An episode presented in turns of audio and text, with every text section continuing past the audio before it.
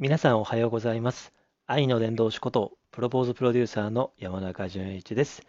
今日のテーマですけども、もしもシリーズということで、もしも毎日15キロの荷物を持ちながら移動することになったらというテーマでお話をさせていただきますので、ぜひね、あの、ランドセルというかね、ラン活ですね。うちの娘、小学校に上がるんですけども、そのね、ランドセルの価格が上がってるよっていうことと、実はランドセル症候群っていうのが、今ちょっと話題になってるってことも含めまして、ちょっとそこも含めてですね、あの、深掘りをしていきますので、ぜひこの追記になるよって方は、続き聞いていただければ嬉しいなと思っております。今日もラジオトークの収録12分間よろしくお願いいたします。ということで、あの、先日ちょっと新聞を見ておりまして、気になったニュースがあったんですけど、えーまあね、うちの娘も、えー春から小学校に上がってですね、もう来月には上がるんですけど、ランドセル、まあもう購入はしてて、結構前からね、あの、買ってはいたんですけど、まあラン活、ランドセルを選ぶ活動ですかね。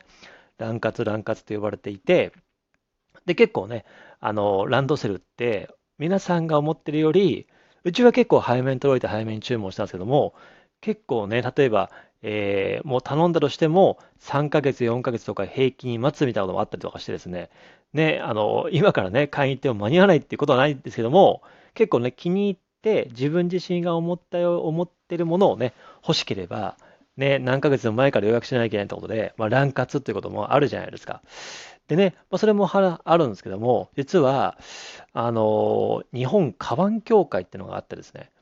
で、その、まあ、去年のね、2022年のランドセルの、えー購入金額の平均っていうのが、5万6425円っていうね、まあ、5万6000円ぐらいですね。で、10年前の価格がですね、平均価格がね、えー3万7000円なんですね。なので、いわゆる、えー去年が5万7000円ぐらいという。そして、10年前が3万7000円ぐらいなので、約この10年間で2万円も上がっているっていう話なんですよ。で、これに、ね、あの、これもあったりとかですね。あとは、最近あの、サブスク多いじゃないですか。で、なんと、ランドセルのサブスクも、ね、ついに、ね、こう、まあ、あの、始まったというかね、それもすごいなと思ってですね。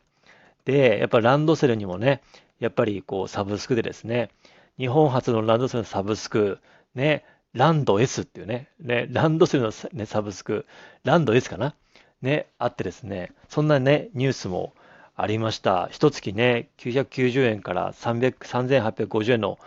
プランまで、ね、3つのプランがあるっていうところもね、結構魅力でね、面白かったですよね。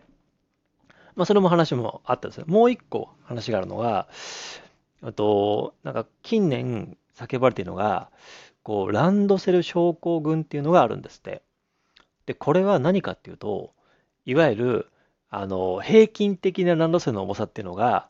ね、あの、ランドセルが、ね、5.7キロなんですよ。平均的な。教科書とか、ね筆箱とか、まああるじゃないですか。部活道具とかも入ったらもうちょっとね、重がると。でも平均的な、ね、ランドセルの重さが5.7キロ。で、大体、ね、小学生、小学1年生、まさにうちの娘の、まさにうちの娘とかが、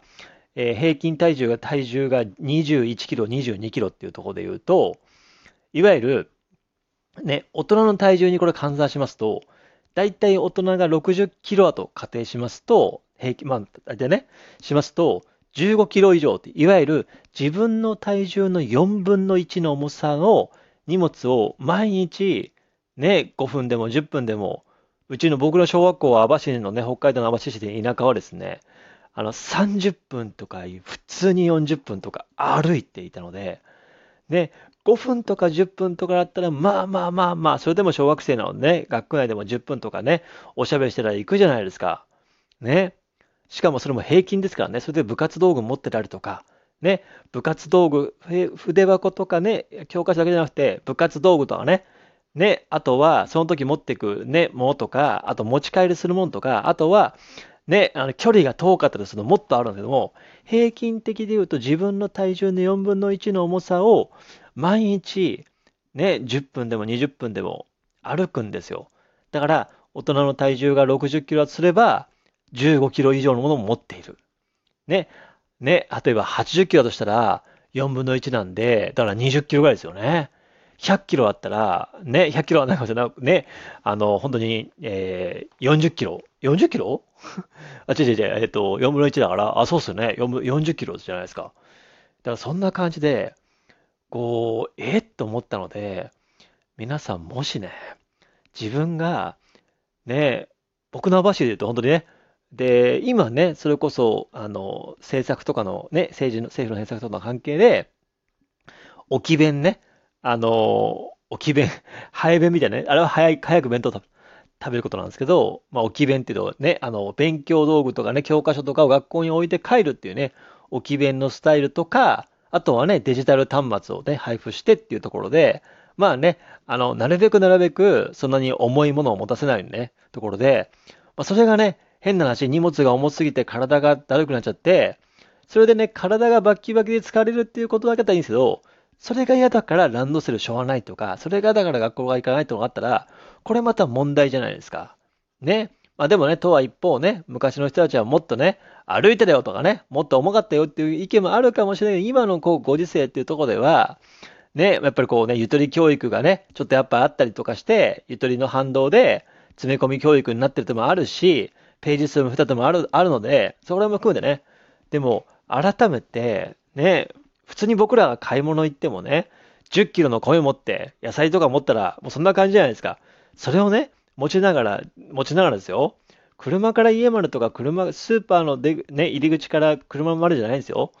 もう、少なくても10分片道。で、往復で30分弱。で、僕の実家も何度も言いますけども、北海道の網走市は、僕は小学校までは、普通に家から30分とかかかってたので、早くても20分、測るときは40分だったので、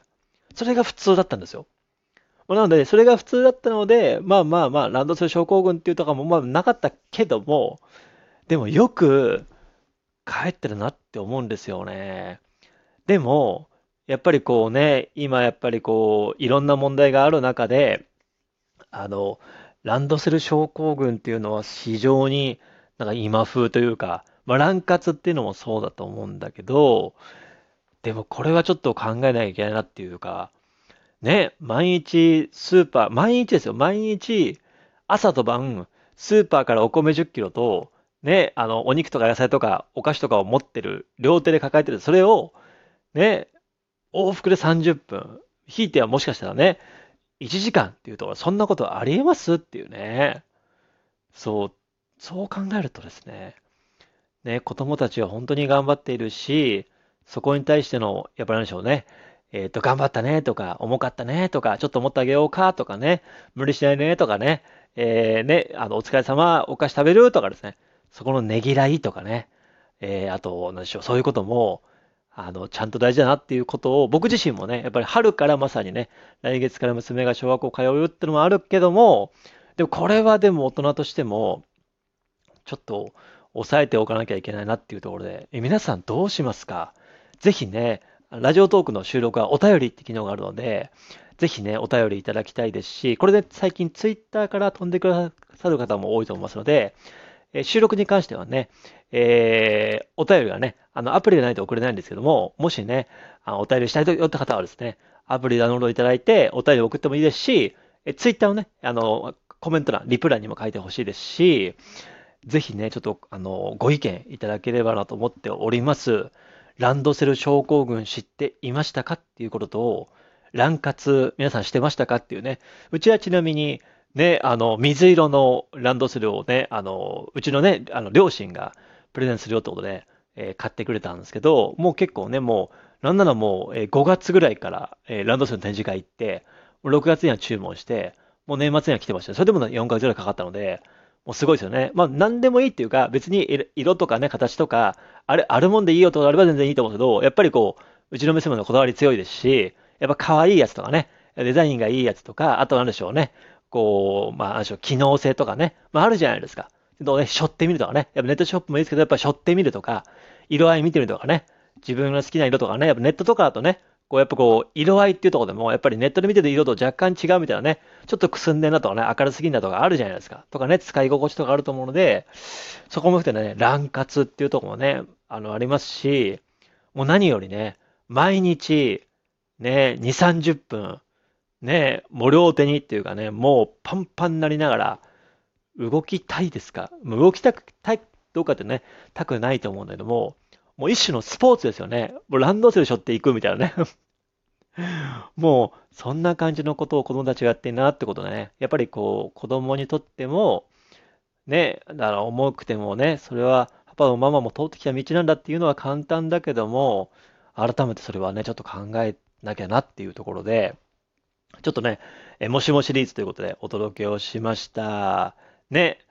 ちょっとね、今日はそんな感じでお届けをしております。概要欄の方にですね、僕のこのラジオトークっていうアプリはですね、収録をお聞きいただく方は最近多いかなと思うんですけども、ライブ配信って出ます。で、収録とライブ配信とかのね、違いとか話すと長くなってしまうので、まあ、収録アプリでなくても聞きますけども、ライブ配信っていうのを僕ね、カー木道やってるんで、ぜひライブ配信してきたい方は、ぜひリアルタイムも、えー、ね、あの、アーカイブも含めてですね、アプリなど聞けませんので、ぜひ、えー、もしよければね、アプリダウンロードいただければ嬉しいですし、ね、それ以外もね、あの月から金まで毎日収録をしてますので、ね、あの、月曜日はね、音声配信を語る、火曜日が、えー、もしもシリーズ、水曜日がどうでもいい話、えー、木曜日が思い出がいっぱい、そして金曜日が、えー、今これ注目ということで、まあ、いろんなテーマでお話をしてますので、ぜひね、えー、テーマによって、そしてシリーズによって、えそのね、あの、気になることをポチッと押して聞いてみてください。そして、もしよければお便りいただきたいですね。Twitter の方でもシェアをしていただければ嬉しいです。ということで、えー、ラジオトーク、えー、これからも収録やっていますので、ぜひ聞いてほしいですし、